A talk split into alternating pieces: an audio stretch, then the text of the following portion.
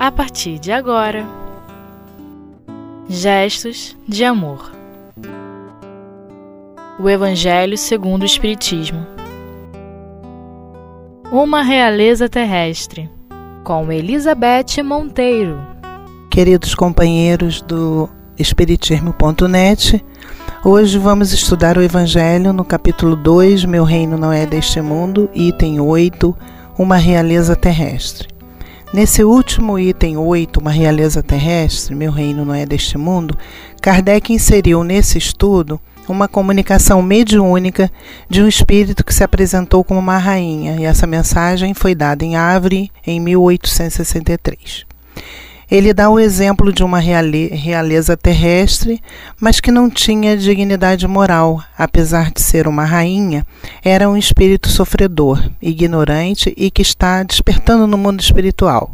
Ele traz isso para nos servir de instrução. E assim começa. Quem melhor do que eu pude compreender a verdade destas palavras do nosso Senhor? Meu reino não é deste mundo. O orgulho foi a minha perdição na terra. Quem, pois, poderia compreender o nada que os reinos terrestres representam, se eu não o compreendia? O que levei comigo da minha realeza terrestre? Nada, absolutamente nada. E como para tornar a lição mais terrível, a realeza não me seguiu até o túmulo.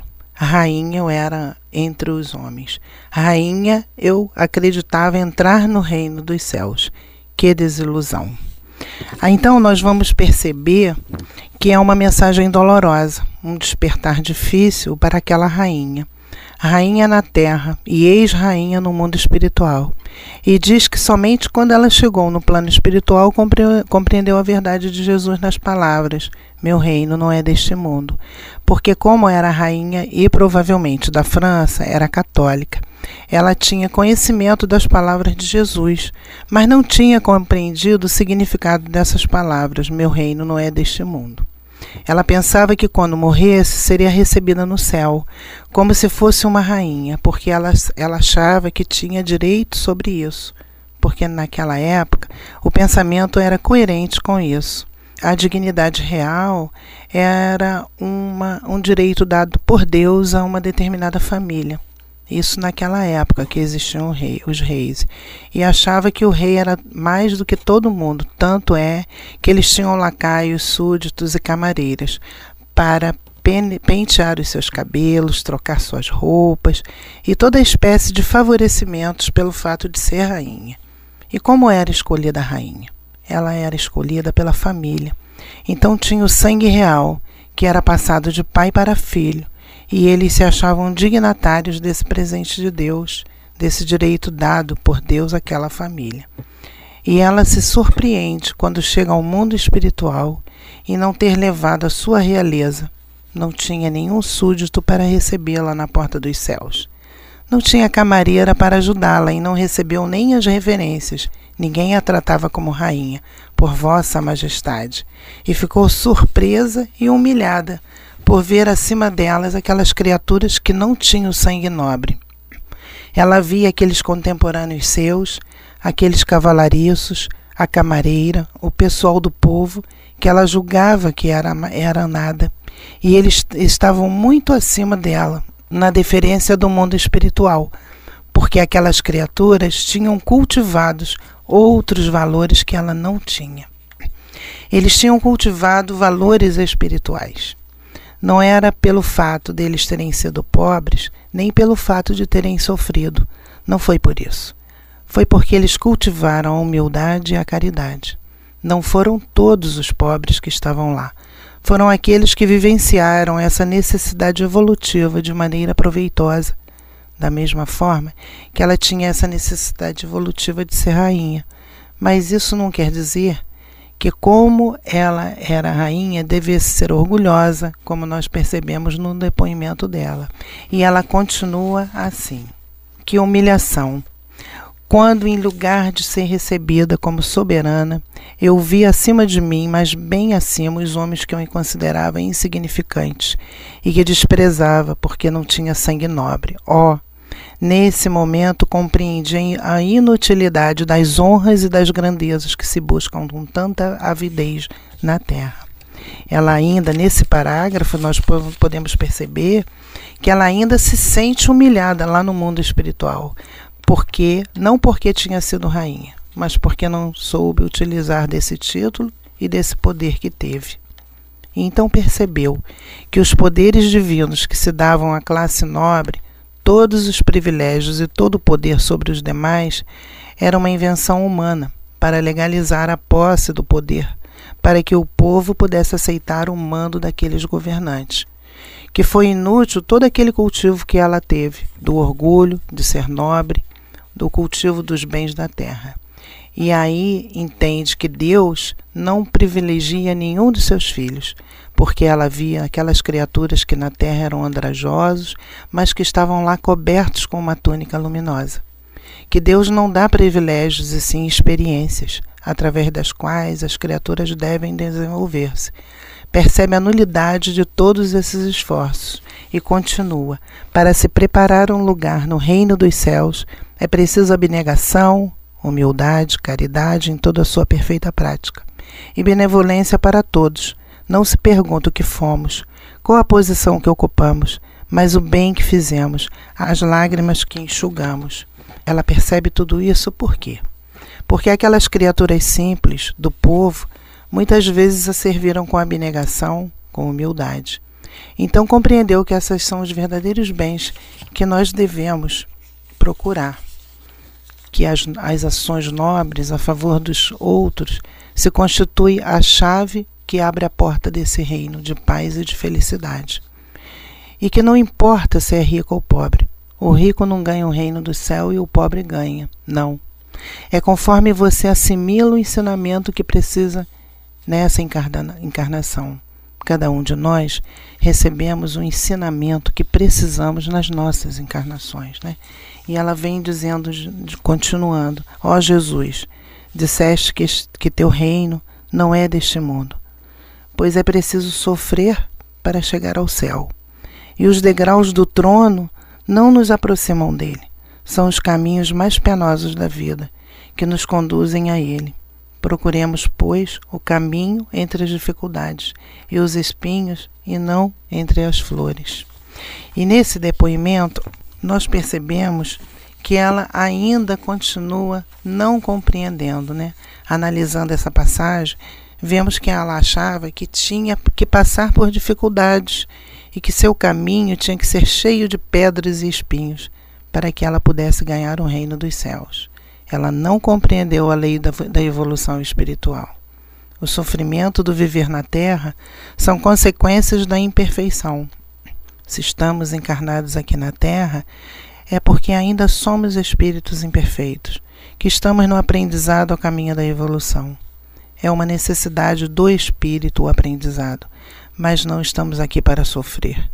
Estamos aqui para nos educar, mas muitas vezes sofremos muito, porque ainda não aprendemos as lições do, por amor e sim pela dor. E podemos até nos comparar à rainha, que não tinha o conhecimento, Ainda não temos evolução espiritual o bastante para entender isso, mas hoje já buscamos a doutrina espírita e estamos aprendendo, pelo menos a teoria. Precisamos pôr em prática esses ensinamentos. E essa é uma visão equivocada de que precisamos procurar o caminho entre as dificuldades e os espinhos, ser infeliz para alcançar a felicidade no plano espiritual e pensar que Deus quer assim que eu sofra bastante para chegar no mundo dos espíritos com todas as minhas dívidas pagas. O espírita deve pensar que no momento que se compreende as causas e os efeitos dos atos humanos no processo educativo, determinado pela lei divina, passa-se a ver esses sofrimentos como oportunidade de aprendizado e de elevação espiritual e ela encerra sua mensagem pedindo que ajudemos com a prece, porque a prece aproxima o homem do Altíssimo e é o traço de união entre o céu e a terra. E assim, é, vamos dar uma, um pequeno intervalo e depois voltamos com o nosso estudo.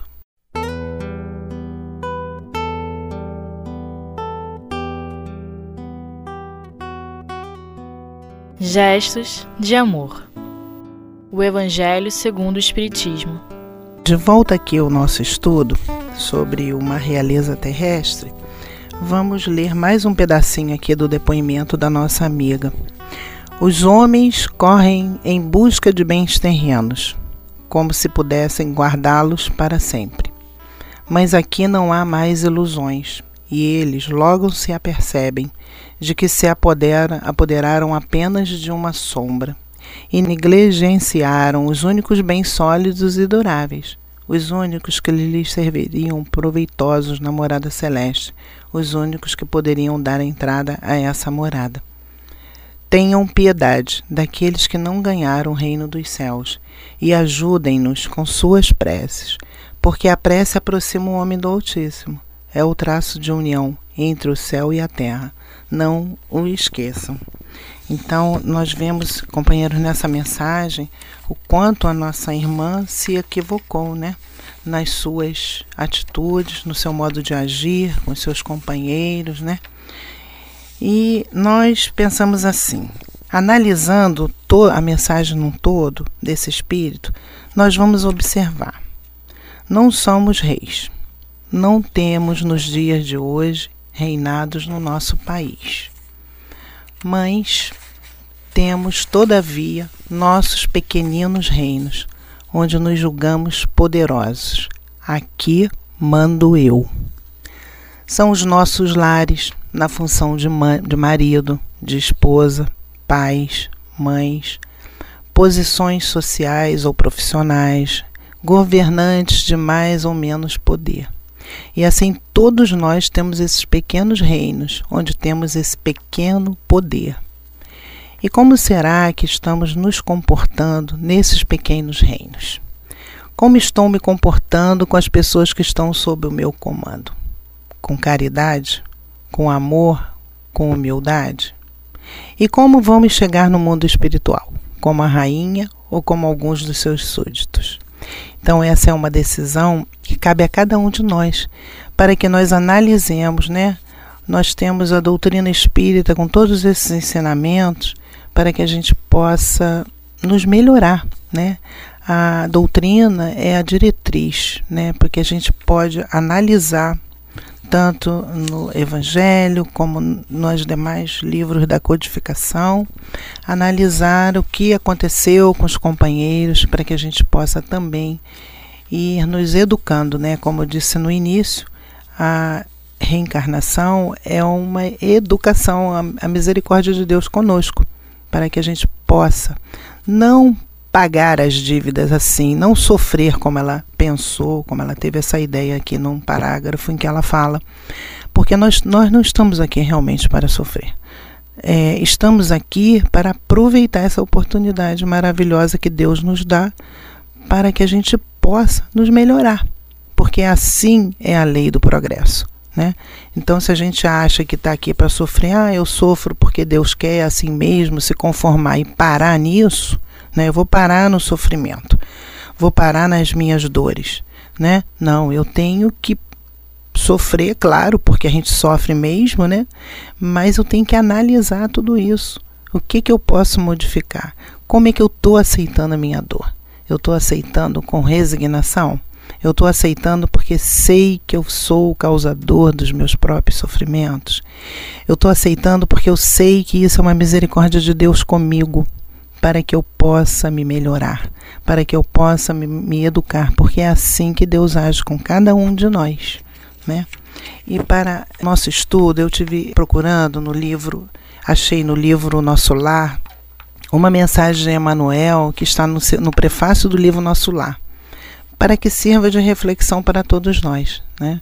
Porque a doutrina é realmente para a gente servir de reflexão, para nós pensarmos, né?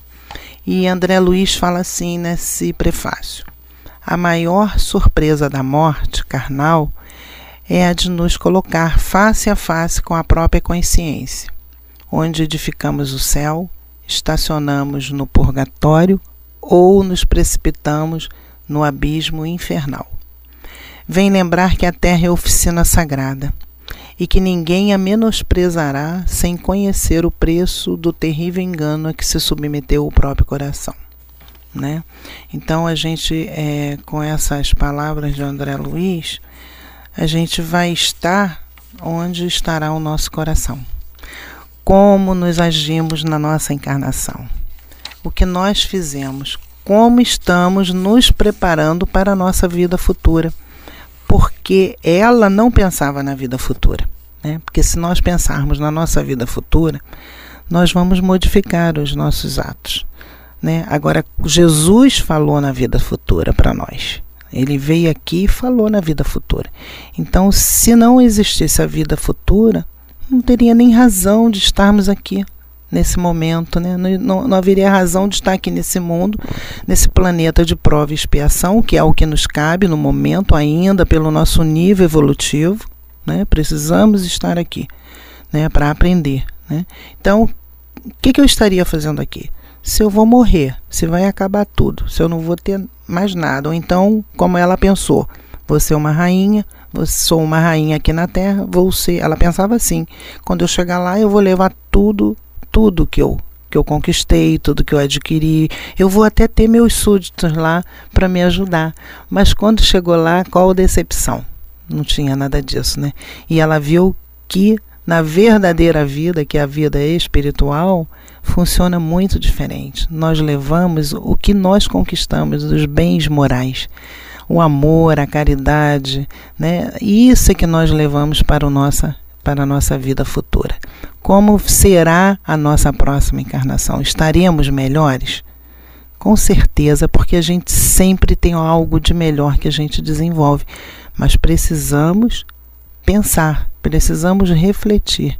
E esses depoimentos não são mu muito bons para que a gente possa, né, entender realmente o que, que acontece com a pessoa depois que vai lá para o plano espiritual. Né? Ah, mas não adianta, eu não lembro. Claro, é outra, outra misericórdia de Deus também, é o esquecimento, porque nós não suportaríamos, né? já que estamos ainda nesse planeta de prova e expiração, nós não iríamos suportar o nosso passado. Né? Então a misericórdia está aí. E também por causa do progresso, porque se nós lembrássemos, nós não iríamos ter progresso. Né? E, e o progresso é inevitável. Nós vamos progredir, não tenhamos dúvida disso mas precisamos ir aprendendo como se tivéssemos e estamos numa escola para aprender. E a vida a, na Terra é também uma escola. Então precisamos conviver com os nossos reinos, os nossos pequeninos reinos. É na família, é no trabalho, é na sociedade. Como eu estou tratando o meu companheiro que está sob o meu mando. Né? Estou tratando com amor, estou, estou tratando com caridade, Estou tratando com benevolência? Estou conseguindo compreender e entender a dor do outro? Ou será que eu só estou entendendo a minha dor? Né? A gente tem que parar de ser um assim egoísta, né? Como eu falei aqui, aqui mando eu. Isso é, isso é muito ruim, né?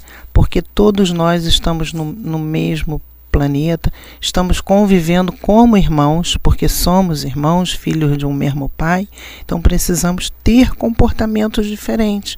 Precisamos ter a certeza absoluta que se estamos juntos é porque precisamos estar juntos na mesma situação.